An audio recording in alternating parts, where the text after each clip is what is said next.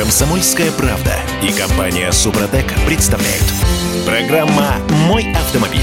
А давайте-ка математикой займемся сегодня с утра. Помните, как скрипели мозги ваши вот от этого? А, дано Первые 190 километров автомобиль ехал со скоростью 50 километров в час. Следующие 180 километров со скоростью 90 километров в час. Затем 170 километров со скоростью 100 километров в час. Найдите среднюю скорость автомобиля на протяжении всего пути. Время пошло. У вас 3 минуты. А почему не 11?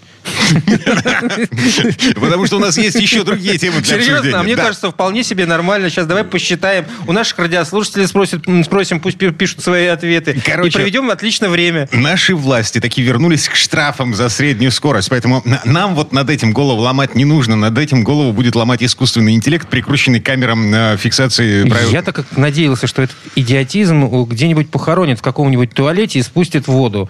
Это Кирилл Манжула. Это Дим Делинский. Олег Осипов у нас на связи. Олег, доброе утро. Доброе. Доброе утро, друзья. «Форсаж дня». Значит так, по плану Минтранса поправки в правила дорожного движения вступят в силу с 1 сентября будущего года. На текущий момент, на середину декабря, э, этот проект поправок опубликован. Эм, Его уже поддержали регионы и, как ни странно, Минэкономики. А, В этом Минэкономика документе- как раз это единственный, кто не странно, что поддержал, потому что дешевле. В смысле? А- Камеры средней скорости, они дешевле. Да, я все прекрасно Всё. понимаю, но они-то здесь при чем? Они, Они, что, считают да, деньги и- от штрафов? Они стоимость камер высчитывают. А, понятно, окупаемость системы Естественно. фиксации нарушений правил дорожного движения. Штрафы больше, камеры дешевле. Короче говоря, все эти документы э, вводят понятие средняя скорость в российское законодательство, из-за чего, собственно, пару лет назад э, все эти штрафы начали массово отменять. Я не могу понять. Мы, э, Олег, вот смотри, мы столько говорили, что это бред. Но они ведь, Да. у- они ведь уперлись э, рогом или рогами, я не знаю, у кого что. И никак. Зачем? А я уперся рогом, я считаю, что это не бред. А я считаю, это полный бред.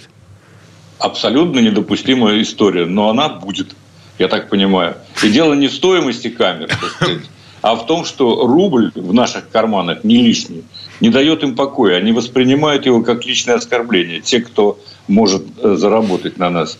А таких э, все больше и больше организаций. Ну вот Минтранс теперь такая организация. Хотя и раньше не отличался любовью к водителям, так сказать. Но и сейчас тоже. Это бред по многим причинам. Потому что, во-первых, в главных, э, это никакого отношения к безопасности не имеет. Так. И не будет иметь. Значит, контраргумент. Да. Олег, а, позиция Минэкономики. Значит, официальное э, заключение на То есть они не только деньги считают. проект Минтранс. Они еще буквы пишут и Ага. складывают их в слова. Значит, цитирую. «Существующий в настоящий момент точечный контроль мгновенной скорости не позволяет исключать правонарушений на протяженных участках автодорог. В результате водители в зоне действия камер двигаются в стиле торможения разгон, чтобы не получать штрафов». Секундочку. Конец цитаты. А если они на этом участке, где введены средний подсчет скорости, на одном участке будут ехать 50 км в час, а на другом 150, а в среднее будет получаться то, что нужно, но я сейчас от балды цифры называю, это не нарушение, это не фиксация, того, точнее, это отсутствие фиксации нарушения. Какой смысл тебе ехать на трассе М11 Например, Москва-Петербург напр- со скоростью 50 км например, в час, ты- а потом со скоростью 150? Смотри, я тебе могу объяснить. Ты едешь, едешь, смотришь, что у тебя эм, дворники плохо убирают, потому что резинка там, я не знаю, испачкалась. Ты остановился на обочине. Почистить стеклоочистители. Просто вот перчаточкой провел, да, там, э, скребочком по шик-шик-шик, и ты хочешь нагнать. Потерянное время, там, свои две минутки. Еще покурил, простите, курить вредно. Да? Э, Еще минус три минуты. И ты хочешь их догнать. И топил не 130, как разрешено, поскольку ты стоял 3 минуты, ты же не ехал, а ты стоишь на участке, где у тебя средняя скорость высчитывается, и ты втопил 200. Ты догнал свое время. Сам дурак. А, Слушайте, вот мы все говорим э, о частности. Там ну, можно много аргументов за и против приводить. Я просто хочу вам э, по конкретно. Вот есть пример да, на МКАДе, где мерить МКАД по Москве 110 километров протяженность. Да, не имеет ни малейшего смысла э, и мерить среднюю скорость. Ну да, а речь, Да? не идет, Почему? о- речь не идет о том, что они будут обвешивать Нет, камерами ну на средней скорости на, вот такие Да нет, трассы. Вот послушайте, Дим, я прошу прощения, я вот быстро проговорю этот момент, да, э, э, МКАД усеян э, камерами, да, там через каждые 100 метров, если не чаще, так сказать, эти камеры. И все они настроены на то, чтобы мерить скорость. То есть понятно, что нормальный человек, ну, я считаю себя нормальным, я никогда не еду, превышая больше, чем на 20 километров в час, там, да, скорость. Но они умудряются все равно э, ловить, потому что где-то временный знак установлен, тут же камера появляется и так далее. Но это второй вопрос. То есть это смысла не имеет на тех э, трассах, где уже увешано. Это во-первых. Во-вторых, мы начали с того, вот это все обсуждение, что э, глава ГИБДД э, заявлял, что надо провести ревизию скоростных ограничений на всех дорогах. Избавиться от того, чтобы это были рваные режимы движения 40, 60, 80, 110, 130 и так далее, да? чтобы э, вот это все, так сказать, учесть и потом, может быть, возвратиться к вопросу. Значит, ничего этого сделано не было никакого, так сказать, э, э, мониторинга Олег, вот этих участков. У них да. еще целых 10 месяцев на то, чтобы предпринять что-то по этому поводу. Они, слушай, они два года обсуждают. Это первое. Второе. Чаще всего, так сказать, слава богу, что пока у нас еще осталась одна лазейка, слабенькая, конечно, но, э, допустим, плюс 20 километров в час, да, нештрафуемый порог. Но я больше чем уверен, что следующей инициативой будет именно это – уменьшить ну, если не отменить вовсе, то уменьшить до 10. Потому что так будет возможность собирать больше денег. А то никого... есть я утверждаю, что это вопрос о деньгах. Никого это не смущает. Глупость. Никого вот не смущает, вот... что э, Россия единственная страна, в которой есть такой нештрафуемый порог. Проблема в том, что нет. Единственная смущ... в мире. С, э, Дим, смущает очень да многих. Меня смущает другое, что они при этом врут постоянно и с подкупающей регулярностью. И это вот международный опыт показывает, что очень полезно. Да чушь собачья. Потому что это международный опыт только одной Англии, только на двух дорогах. Да? Где увешано все плакатами. Ребята, тут меряется средняя скорость. Потому что бывают ситуации, когда необходимо обогнать. Это тебя моментально сфотографируют, это точно. У нас камер больше, чем во всем мире вместе взятом, по-моему если я не ошибаюсь, ничего не. Два, больше 24 тысяч. Вот теперь э, их еще становится больше с каждым годом, да? И теперь еще вот эта история, так сказать, на Ярославке, я говорю, там можно спокойно поймать э, несколько штрафов за одну поездку, вот такую по средней скорости. Почему? Потому что у вас несколько участков попадается при дальней дороге, вы на одном попались, так сказать, вас штрафовали, а на втором вы уже платите не просто Э, смотря насколько превысили, да, там от 500 и далее везде до, до 5000. Но это повторное нарушение в один и тот же день. Олег. И с вас спокойно снимают за повторное нарушение. Олег, а ты не нарушай. Это невозможно, потому Дим, что это глупо. Это говорят люди, было. которые никогда не ездили за рулем, не нарушая. Не бывает такого. Потому что сделано все, чтобы ты нарушал обязательно. И потом давайте... Я, не, да, я да, понял. Не говорю. Хорошие и качественные дороги, значит, государство вваливает сотни миллиардов рублей в строительство хороших и качественных дорог специально для того, чтобы мы с вами нарушали правила дорожного движения, потому что по хорошей дороге Нет. легко, непринужденно, ты незаметно разгоняешься до 120 км в час все-таки не мешать все в одну кучу. Дороги качественные, хорошие нужны. Они называются национальный проект «Безопасные качественные дороги», кстати сказать. Угу. Так, чтобы быть точным, да? Они нужны, но это никакого отношения не имеет э, к тому, о чем мы сейчас говорим. Дороги, дороги, Кроме всего, камеры, камеры. Давайте вспомним, правила, для чего... Правила. Для чего... Значит, смотрите, еще раз. От Москвы до Питера можно доехать за 5-6 часов легко. Если превышать немного, да, так сказать, ну, в каких-то разумных пределах, дорога позволяет. Нет, Зачем это... там ограничивать скорость 110 или даже 130? Абсолютно бессмысленно. Надо разрешить людям ехать так, как, на что способен автомобиль. Вот и все. Никаких проблем. И уж точно средняя скорость там не нужна. Потом, потом, потом, потом. А что это у нас аварийность и смертность на дорогах выросла в этом году? М-м-м. Да, а что это вот в Германии, где нет есть безлимитные автобаны, там она не выросла. Может, об этом задумаем? А что это в Германии водители такие, во-первых, законопослушные, что даже факт, показанный в окно, грозит штрафом. А у нас... Ну... Так а при чем здесь скорость-то? Э, ну, Слушайте, если, если приводишь в Германии пример Германии. разные люди. Я там ездил очень много, так сказать, в свое время. Господа, давайте тесты, вспомним, да? давайте вспомним, что камеры контроля скорости на данный момент являются средством э, уменьшить аварийность конкретного данного участка. Если висит эта камера на данном конкретном аварийном участке, люди вынуждены э, сбрасывать скорость. Окей, э, мы, мы скажем, что дальше они превысят эту скорость, ну, возможно, участок как раз менее аварийный. А при введении средней скорости, как мы будем контролировать эти аварийные участки? А, То есть у нас, получается, весь участок будет аварийный? Нет, Да вот я говорю, что наоборот, это он- никакого он будет отношения к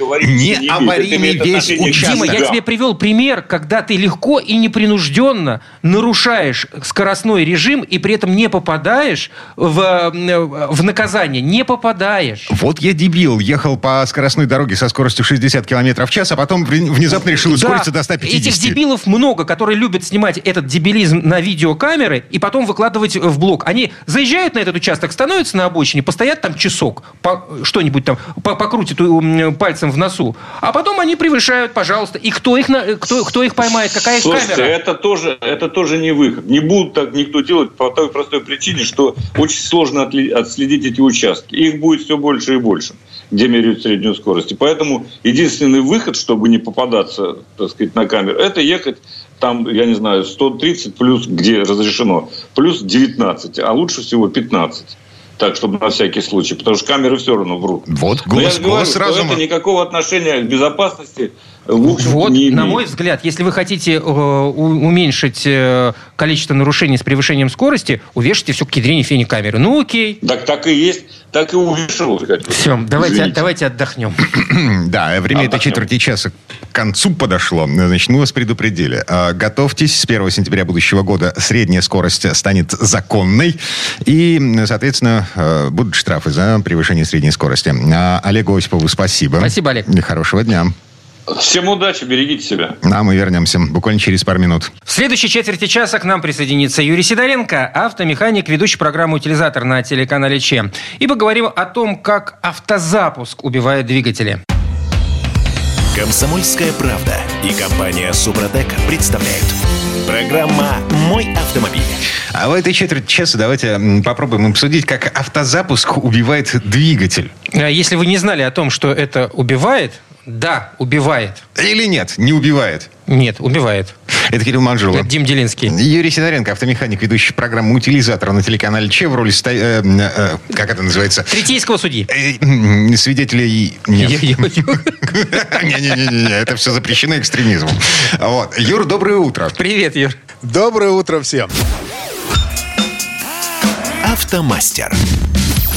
Так, для того, чтобы э, не было кривотолков по поводу того, что такое автозапуск, э, есть кнопка старт-стоп. Э, Это вообще отдельная тема. Да. Вот, есть м, система старт-стоп, э, которая глушит двигатель на перекрестке в пробке, на светофоре. Вот это тоже отдельная тема. Мы сейчас говорим про автозапуск, который э, запускается с кнопочки дистанционно и подогревает Да, со, машину. из- с- со своего смартфона ты можешь включить автомобиль, пока собираешься там, не знаю, дома на работу, а автомобиль будет прогреваться. Вот я вот тоже так же точно подумал. И очень удивился, когда мне напи... ну, когда прочитал в интернете, что автозапуск э, убивает двигатель. Я, естественно, думаю, ну что за человек опять? Опять какой-то аф, автор написал. А потом я почитал и понял, что я даже, наверное, согласен с этим автором. В- Речь идет, знаете, о каком автозапуске? Не о дистанционном пуске. То есть, вот ты сейчас то, что сказал, Кирилл, это дистанционный пуск. То есть, когда я из окна запустил мотор. Не вниз спустился, Да-да-да. а из окна запустил. Это нормально. Вот если кто-то скажет, что это убивает двигатель, Я могу сразу понял, сказать, о чем нет. идет речь. И речь идет о том, э, о той опции, когда автомобиль э, э, заглушается перед светофором. Нет, Нет? тоже нет. Тоже нет? Тоже. Это старт-стоп, он вообще никак не влияет на, на мотор, потому что мотор находится, э, двигатель находится в- на рабочих температурах. Ничего страшного не происходит, он глохнет и запускается. Что происходит здесь?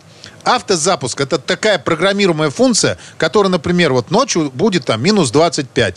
И чтобы у тебя машина все время была теплая, чтобы она как бы, ну, постоянно подогревалась, вот, она запускается, например, там раз в 3 часа.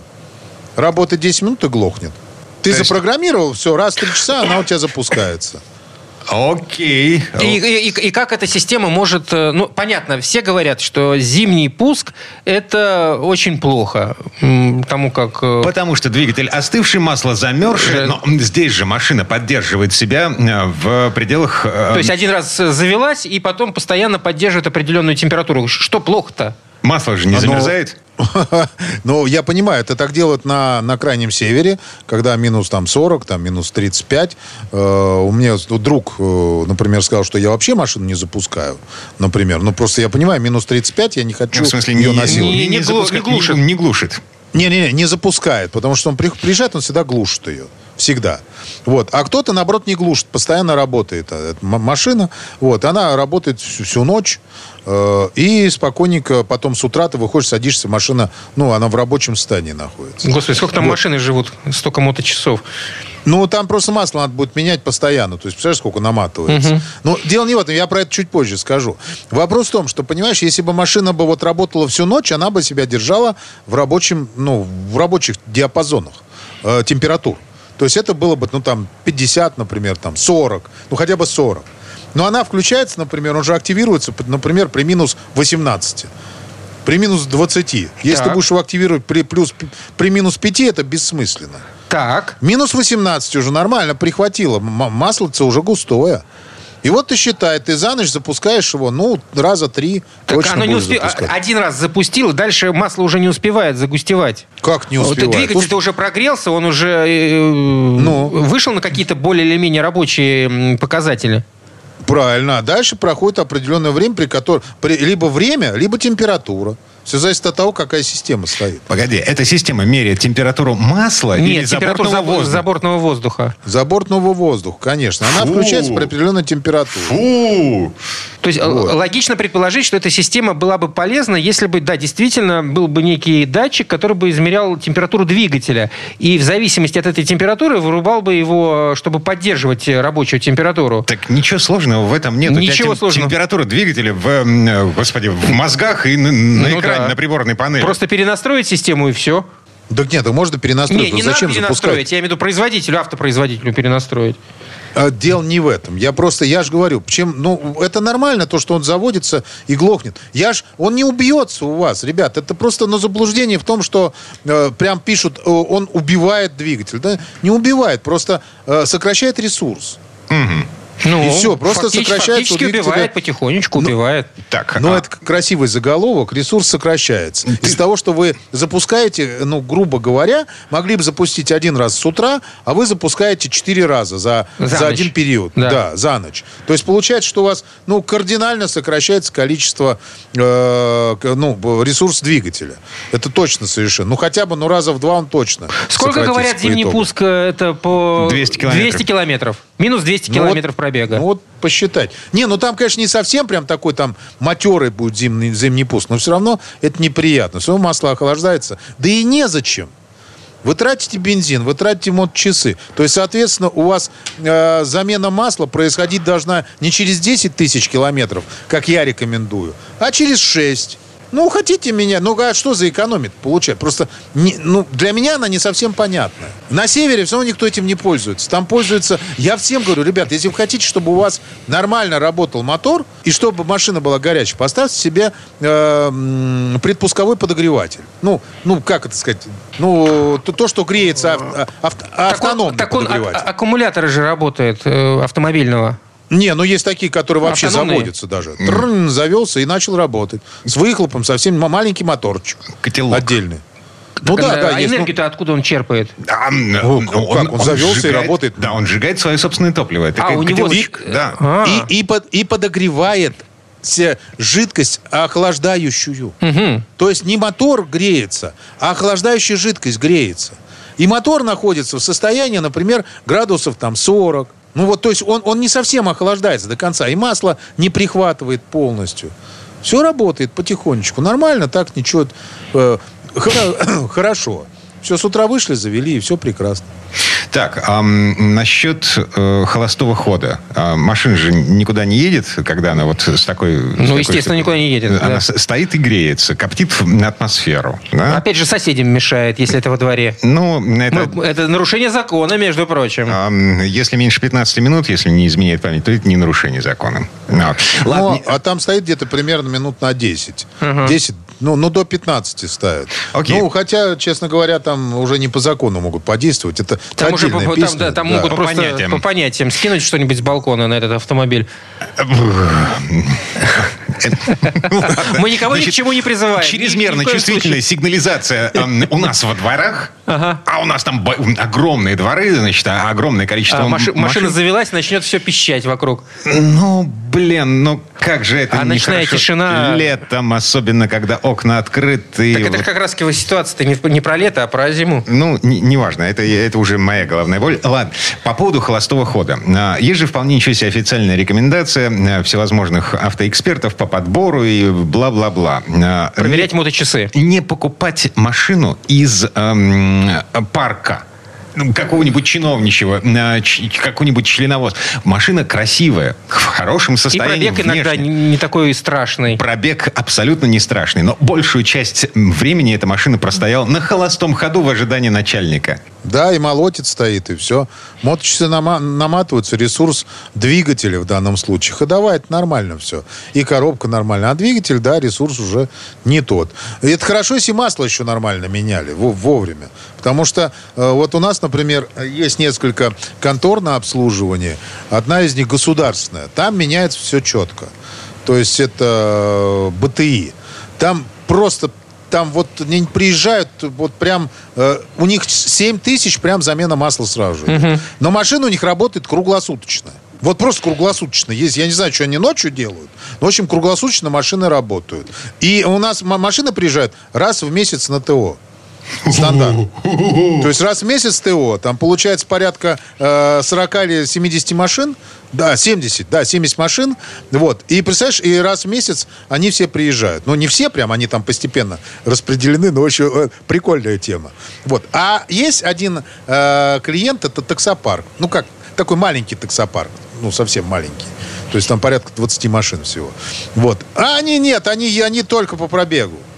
Вот только по пробегу. Он говорит, ну а что, мы практически не стоим. Ну, я видел, как они не стоят. Спят в машинах, ну как не стоят. Просто ну, ночью приехал, ну как, надо поспать там 5 часов. Он где-то остановился, лег и спит в машине. Машина молотит всю ночь стоит. Все равно только по пробегу. Ну, окей. А, В общем и целом, получается, что автозапуск, вот настроенный на температуру, э, это история, которая не про убивание двигателя, а про снижение ресурса э, Ну, в мой- связи- в связи с тем, что э, холостой ход и частые, слишком частые запуски на холодную. На мой-то взгляд, это и есть как раз убивание двигателя, только очень медленное. Ну, ты травишь двигатель свой потихонечку.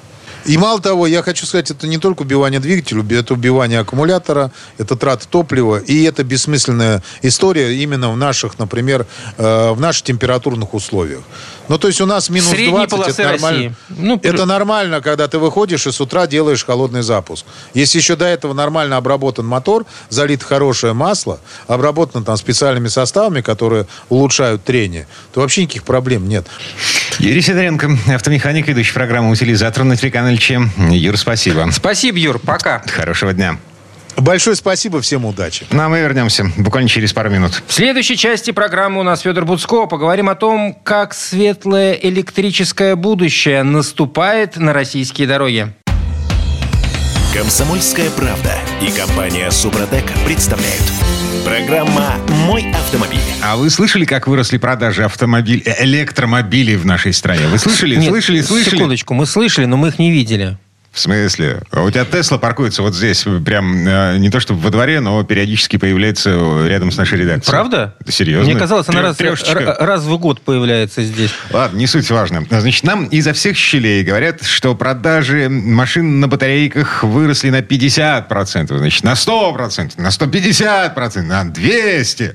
А, Но, но эта статистика такая, знаете, лукавая.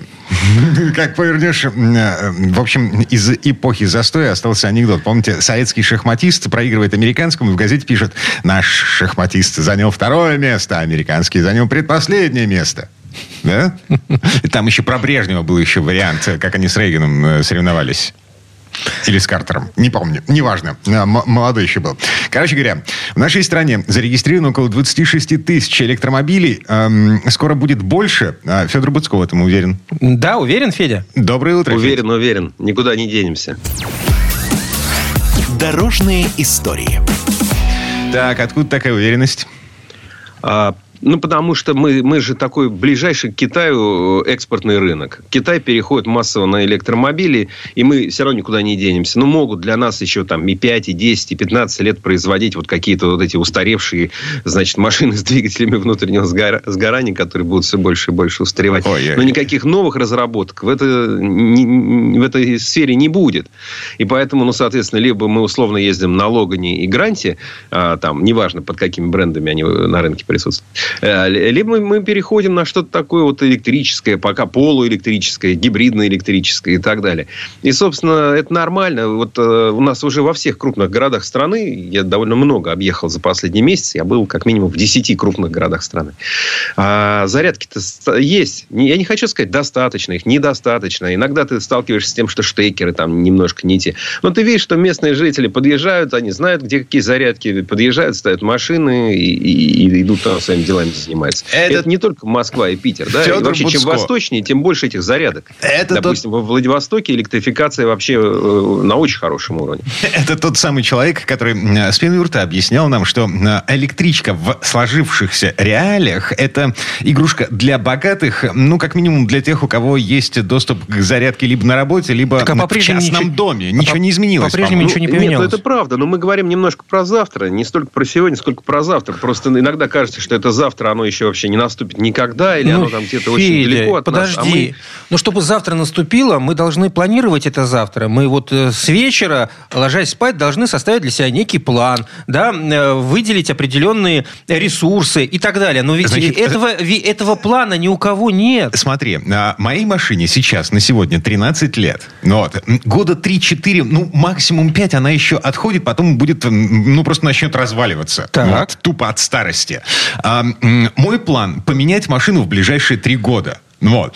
И в этом плане нет батареек. Ну, потому ну как, конечно, да. нет, конечно, пока нет. Да и, собственно, мало у кого есть, потому что даже на статистику посмотрите, вот у нас э, в месяц там примерно 1700 электромобилей в России продается новых. Ну, имеется в виду новые или те, которые везли, но они почти новые и впервые встают на учет в, в России. Вот 1700 машин в год. Конечно, э, в месяц. Это, конечно, очень, очень мало. Да, это вот как э, луковая статистика говорит, там, в 5 раз больше, чем год назад. Ну, неважно, это мало. А, что покупают? Да покупают то, что вот, вот, вот как ты опять же правильно сказал, игрушка для богатых. Ну, на первом месте у нас Зикр.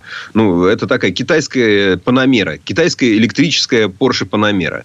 То есть, мощный автомобиль, очень быстрый, с хорошим дорожным просветом, который вообще побольше, чем у вашего кроссовера. Ну, если мы, допустим, про Кирилла Наш говорим, кроссовер то, по крайней мере, не, не обижай. Меньше, да, не меньше. Не меньше. Ну, там 20 сантиметров. Но это много. У, меня чуть-чуть современных чуть-чуть, кроссоверов чуть-чуть 18, 19, там 20, 21, там это уже прям ух, повод для гордости. И три раза в пресс-релизе и на всей рекламе будет написано. А, понятно, зашибись. Эта штука все равно ни с чем сложнее, чем поребрик или бордюр сталкиваться не будет, в принципе, потому что это, блин, дорого. Ну, э, дай бог, чтобы не сталкивалась, потому что у нее, конечно, полный привод у этого Зикра, но там почти 600 лошадиных сил, ну, 578, хорошо. А, и, и, собственно говоря, это довольно дорогая машина, поэтому если она столкнется с каким-нибудь высоким поребриком или чем-то еще, то это, конечно, будет ну, довольно дорого. Но она и, в принципе, не дешевая, потому что Зикр стоит от 7 до 10 миллионов, а народ берет там по 600, по 700 машин в месяц этих Зикров покупают. Кстати, их много в регионах. Я их сейчас много видел там и в Иркутске, и в Красноярске. Реально этих машин много. Ну, а что делать? Вот тебе 10 миллионов рублей карман жгут, и тачку хочется купить. Вот, Дим, тебе хочется, вот и кому-то еще хочется. Да, вот жгут деньги карман. Панамеру новую ты за эти деньги не купишь. Она будет стоить раза в три дороже. Ну, по крайней мере, в два с половиной. Да еще и жить с ней как-то надо. Как ты этот Порше будешь обслуживать? Детали, не дай бог, какие-нибудь покупать. Поэтому, если вот придется вот, э, столкнуться с париком и искать потом решетку радиатора, лед. капот, крыло... Да, э, ну, с китайскими запчастями у нас же тоже проблема. Ну, как казалось бы, Китай близок рядом, э, все дела, э, но, блин, э, логистика... Но нет деталья... большого, нет большого да. склада импортерского запчастей, чтобы тебе прям раз-раз и уже прислали. Но все равно на Зикр даже страховка дешевле будет. Ну, каска на вот этот самый Зикр 001 стоит там 130-140 тысяч рублей. А, без франшизы, да, нормально. А там на, на Porsche вы заплатите там в 2-3 раза больше. Вот и выбор, поэтому покупают. Также, ну, что еще берут? Берут этот самый валют наш, ну, это, конечно, для меня загадка, это, наверное, корпоративные парки, потому что человек, частное лицо, который купил купил Эволют, я, я просто хотел бы с ним познакомиться и поговорить. Я, я, я, я с уважением отношусь к выбору любого Если человека. что, пишите, мы передадим телефон Федору Буцко 8 967 200 ровно 9702. Ну, Все те, кто на эволюте. Да, нам правда интересно. Так. Да, нам интересно. Мы уважаем ваш выбор, но просто интересна мотивация. Потому что, ну, вот 250 машин разошлось. Я предполагаю, что корпоративные парки. И Volkswagen там около 200 автомобилей э, продал электрических. Ну, не сам Volkswagen, естественно, а вот эти наши. А, дилеры, которые стали импортерами и, собственно говоря, те, кому не лень э, притащить э, машину из-за границы, чтобы немножко подзаработать. Что покупает? ID4, это типа Тигуана, тоже электрическая машина, соответственно, аналог Тигуана. Возят из Китая, естественно. И есть еще ID6, это то, та же платформа, но чуть покрупнее. А, они, это вообще чисто китайская модель, чисто китайский Volkswagen, э, вот, вот, вот их покупают. Но понятно, что все эти машины могут быть с приколами. Например, с иероглифами в меню. Вот продавцы говорят, что можно привыкнуть. А я бы, например, не хотел привыкать там за свои 4-5 миллионов э, иероглифов. То есть я, я, в принципе, понимаю, что человек может задуматься об изучении письменного китайского языка. Какой это, письменный? это, в общем, неплохой вариант я э, видел начать видос, как какой-то рязанский мужик общается со своей машиной с голосовым помощником на китайском языке. Угу. Реально на китайском? Ну, видишь, как да, хорошо. На, на ломаном китайском, но машина что-то понимает, что-то ему отвечает. Ну, смотри, ну, да. растем. А так, Слушайте, рас, рас, расскажи мне, пожалуйста, а как вообще ведет себя электричка в наших холодах? Вот ты говоришь, что на Дальнем Востоке их много, а, то есть, значит, хорошо все у них у, с у нас э, ощущением мороза. В Петербурге на прошлой неделе было минус 20 ночью. Э, так вот, э, собственно, да. Ну, конечно, э, э, тратится энергия, потому что батарея не может остыть до минус 20 градусов. Она от этого заболеет, будет кашлять и, и, и раньше, значит, сдохнет. Поэтому, естественно, там есть система подогрева батареи и так далее. То есть, это сложная компьютерная система, ее нельзя совсем бросать. Нельзя электромобиль бросить на полгода и потом прийти. А вот он зиму перестоял такой, наверное, он загрустит. Если вы его ни разу за эту зиму не подзаряжали, он уйдет в какой-нибудь аварийный режим, вы будете его потом реанимировать. И, скорее всего, э, потеряете в емкости батареи, да, потому что вообще, в принципе, при покупке автомобиля электрического первым делом смотрят на то, насколько живая батарейка. Вот. Ну, ну как-то ездит народ, ничего, с, с, справляется. Э, ну, и, и на простых машинах, мы сейчас говорили про эти, про дорогие все, а на самом деле половина всех электрокаров в России, да, у нас сколько там, 26 тысяч примерно электромобилей. Это лифы. А, да, половина лифы. Да. Скучный автомобиль, ну, очень скучный. Э, половина половина из наших лифов, естественно, с правым рулем, или больше половины. И вот как раз колесят там по Дальневосточному федеральному округу. Ну, вот я тоже э, через губу говорю о том, что они скучные. Но, но, но не всем же надо веселиться в автомобиле. Им надо, чтобы сел, доехал. А еще лучше за топливо не платил, за бензин. За я киловатт. хочу электромобиль. 22 нет ни зарядки, рубля в Петербурге. Ни миллионов, но я хочу. Петя, извини еще раз, на всякий случай. 22 рубля в Петербурге на общественной На общественной зарядке, да. Здесь нужно сделать ссылку все-таки. Да, на, на общественных и быстрых. А если ты заряжаешься, например, в Москве на городских, так это вообще бесплатно. Если ты живешь в Подмосковье и по ночному тарифу а, заряжаешься, это один рубль стоит. И, и такая же цена, например, в Иркутске, э, в Иркутской области, там дешевое электричество. Ну, то есть, да, на дорогих а, зарядках, где-нибудь там на автобайнах, а, наших магистралях, да, да, это не будет бесплатно. Это, это какие денежки будет стоить. Но все равно как минимум раза в два подешевше, чем бензин. А, ладно. А, светлое будущее, оно э, наступит неумолимо, но вопрос, каким оно будет? Оно будет электрическим или будет все еще пахнуть горелым бензином Дим, ты сказал, каким оно Слушай, будет. Оно ну, будет у, нас, у нас вот Росатом, да, я в эту компанию верю, кстати, вообще она меня вызывает большое уважение. Они сейчас запускают большое производство батареек для электромобилей. А, даже не одно, два. Один в Калининграде у них завод э, строится, еще один обещают в Москве с довольно большой мощностью, там 120 тысяч этих аккумуляторов автомобильных в год или даже больше. Конечно, конечно, вопрос, э, выйдут ли они на эту мощность, смогут ли они продавать такие объемы, потому что есть же еще э, китайские конкуренты, у которых почему-то всегда получается сильно дешевле. Вот. Но все равно через несколько лет э, ну, это будет, будет нарастать, и будет количество электричек увеличиваться. И мы будем жить немножко в другой реальности. То есть мы привыкнем к тому, что весь доступ и все управление э, машиной будет происходить через смартфон, то есть и ключ, и функции и так далее. А, Федор Буцко был у нас на связи. Федор, спасибо.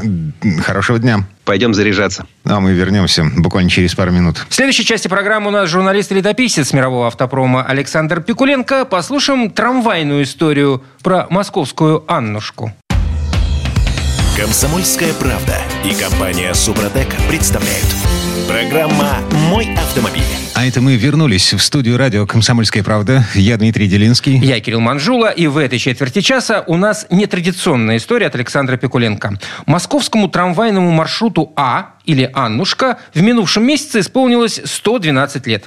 Первый трамвай А прогрохотал по улицам Москвы еще в 1911 году, когда в городе открыли первый кольцевой маршрут. И как это часто делается в подобных случаях, чтобы не было путаницы с радиальными ветками, вместо номера этому маршруту присвоили букву, первую в алфавите. Ну а москвичи, которых, как известно, хлебом не корми, да, и лишний раз поохоть, посентиментальничать и постонать, поныть, тут же нарекли маршрут А милым женским именем. А, между прочим, народное имя для второго кольцевого трамвайного маршрута, ну понятно, что Б, запущенного уже в следующем 1912 году по Садовому кольцу, тоже нашлось быстро. Букашка. Но мы про Аннушку. Вот здесь слово Сан Санычу. Предыстория. Жил да был трамвай на свете. Он у Кировских ворот рано-рано на рассвете делал полный разворот. Он по центру шел когда-то в те далекие года – у Никитских, у Арбата. Мы встречались с ним всегда. Город-город, пестрый глобус. Жизнь трамвая нелегка. И троллейбус, и автобус обгоняют старика. Знаменитому трамвайному маршруту А исполнилось 112 лет. И что интересно, в отличие от маршрута Б, он всегда был трамвайным. А букашка была конкой, трамваем, троллейбусом, автобусом, а теперь и электробусом. Кстати, а откуда пошло название трамвай?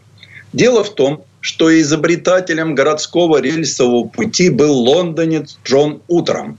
В 1803 году он соорудил рельсы из деревянных брусков, по которым вагончики перевозили муку от ветряных мельниц Крейтона на Темзанскую пристань. Рабочие звали босса папашей Трамом, а его рельсовый путь – дорогой Трама, проще говоря, трамвей. А история легендарного московского маршрута началась осенью 1911 года, когда по бульварам, ранее видевших разве что извозчиков, впервые прошел электрический трамвай. Тогда кольцо А начиналось от Яузских ворот, заканчивалось у Причистинских, замыкаясь по Причистинской, Кремлевской и Москворецкой набережным. Вся красота центра Златоглавой – проносилась перед глазами пассажиров Аннушки. Ее маршрут менялся много раз. Но, вопреки расхожему мнению, она никогда не ходила на патриарших прудах и не связана с пролитием масла и отрезанием головы. За открытыми окнами вагона линии А шумели листвой бульвары. Вагон медленно кружился по Москве. Мимо усталого Гоголя, спокойного Пушкина – Мимо трубного рынка, где никогда не умолкал птичий свист, мимо кремлевских башен, златоглавой громады храма Христа Спасителя и горбатых мостов через обмелевшую Москву-реку. Писал об Аннушке Константин Георгиевич Паустовский, в юности поработавший кондуктором на московском трамвае. Для первых Аннушек электрооборудование закупили у Сименса, а вагоны построила фабрика «Фанкельрид». Это был простой двухосный вагон с открытыми площадками по краям. Вагоновожатый управлял трамваем стоя. Никакого отопления не было. В зимний период на деревянный пол стелили солому, а металлические поручни, чтобы не примерзали пальцы рук, оборачивали рогожкой. В трамвае не разрешалось лузгать семечки, плевать на пол и проезжать с арестованными. В темное время суток вагон освещался изнутри – и должен был иметь фонари спереди. Так как с грамотностью в стране было неважно, кроме букв или цифр на трамваях ставили маршрутные огни разного цвета – белого, голубого, зеленого, красного или синего. Вагоны Аннушки несли фонари бледно-лунного и красного цвета. А потом на кольцевой маршрут А вышел трамвай типа F, то есть фонарный – это был тоже простейший вагон, но водителю уже удалось укрыться за лобовыми стеклами кабины, а пассажирское помещение отделили от улицы входными дверями. Фонарь, определивший тип такого вагона, представлял собой надстройку в крыше на всю длину пассажирской части с снабженные световыми окошками. Спереди и по бокам вагона появились защитные решетки, чтобы зазевавшиеся пассажиры не так часто попадали под колеса. К моторному вагону цепляли прицепной, такой же конструкции. Колеса и моторного, и прицепного имели самую простую рессорную подвеску. Ход был тряским и шумным. Деревянные детали и стекла дребезжали. Прямозубые шестерни выли на любой скорости. Но вплоть до конца 50-х такие вагоны еще разъезжали по столице. Трамваи 30-х – это двухосный, моторный, бесфонарный и первый тяжелый столичный трамвай – четырехосный коломенский моторный. И тот, и другой в основном работали с прицепами. Будучи все тем же примитивным транспортом, в котором комфорт пассажиров ограничивался наличием крыши и окон, деревянных скамеек и электрического освещения. Тем не менее, эти вагоны несколько тяжелых десятилетий вывозили на себе всех московских пассажиров, вплоть до появления спасительного для города транспорта метро. Послевоенный период порадовал москвичам появлением принципиально нового подхода к постройке трамвайных вагонов. Они стали не просто цельнометаллическими. Кузов нового вагона попытались унифицировать с троллейбусным и автобусным. Линейка стандартизации городского транспорта включала не только автобус ЗИС-154, троллейбус МТБ, но и трамвай МТВ-82, который поначалу получил автобусно-троллейбусный габарит. Но такой широкий вагон иногда задевал встречных на поворотах. И вскоре кузов модифицировали, заузив переднюю и заднюю часть. Это был уже вполне комфортабельный трамвай, на долгие десятилетия прописавшийся на московских бульварах. Старшее поколение горожан помнят его элегантную внешность и кремово-бордовую окраску. Вагоны МТВ-82 можно было встретить на линии вплоть до 1981 года. А потом на маршрут А приходит символ Москвы 60-х чешская Татра. Вначале тип 2, знаменитые циклопы с одной фарой спереди. Затем их следующее поколение, вагоны Т3 с двумя дверями, а потом и с тремя. Без трамвая Татры трудно представить себе столичный пейзаж. Стартовав в 1959 году, эти машины закончили свои регулярные маршруты совсем недавно, в 2020. -м. С появлением Татар столичные пассажиры не только узнали, что такое настоящий комфорт, но и впервые увидели совершенно иной подход к дизайну. Облик чешского красавца для предприятия ЧКД «Прага» нарисовали лучшие промышленные художники. Теплые, тихие и быстрые «Татры» почти не громыхали на стыках. Но такая прогрессивная «Татра» не обеспечила в случае отключения электричества надежного торможения на значительном уклоне – что заставило трамвайщиков обрезать маршрут Аннушки на чистых прудах, исключив из него продолжение со спуском к Трубной площади по Рождественскому бульвару. В 1991 году к тому времени Аннушка ходила от Зацепы до метро Кировская. По просьбе Русской Православной Церкви было ликвидировано разворотное кольцо на Зацепской площади, проходившее вокруг церкви Фрола и Лавра – Вместе с кольцом было решено ликвидировать и Аннушку.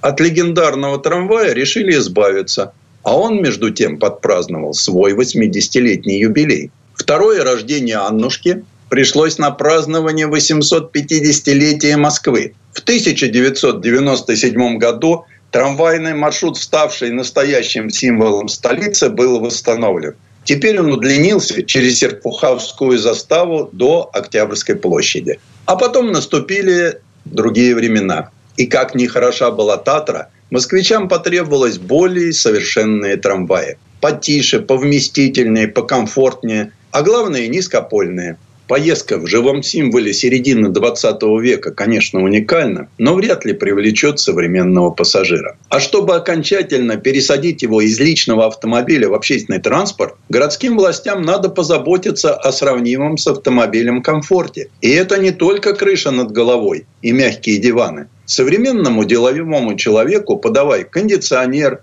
динамические указатели остановок с бегущей строкой и Wi-Fi. Сегодняшняя Аннушка – это трамвай «Витязь».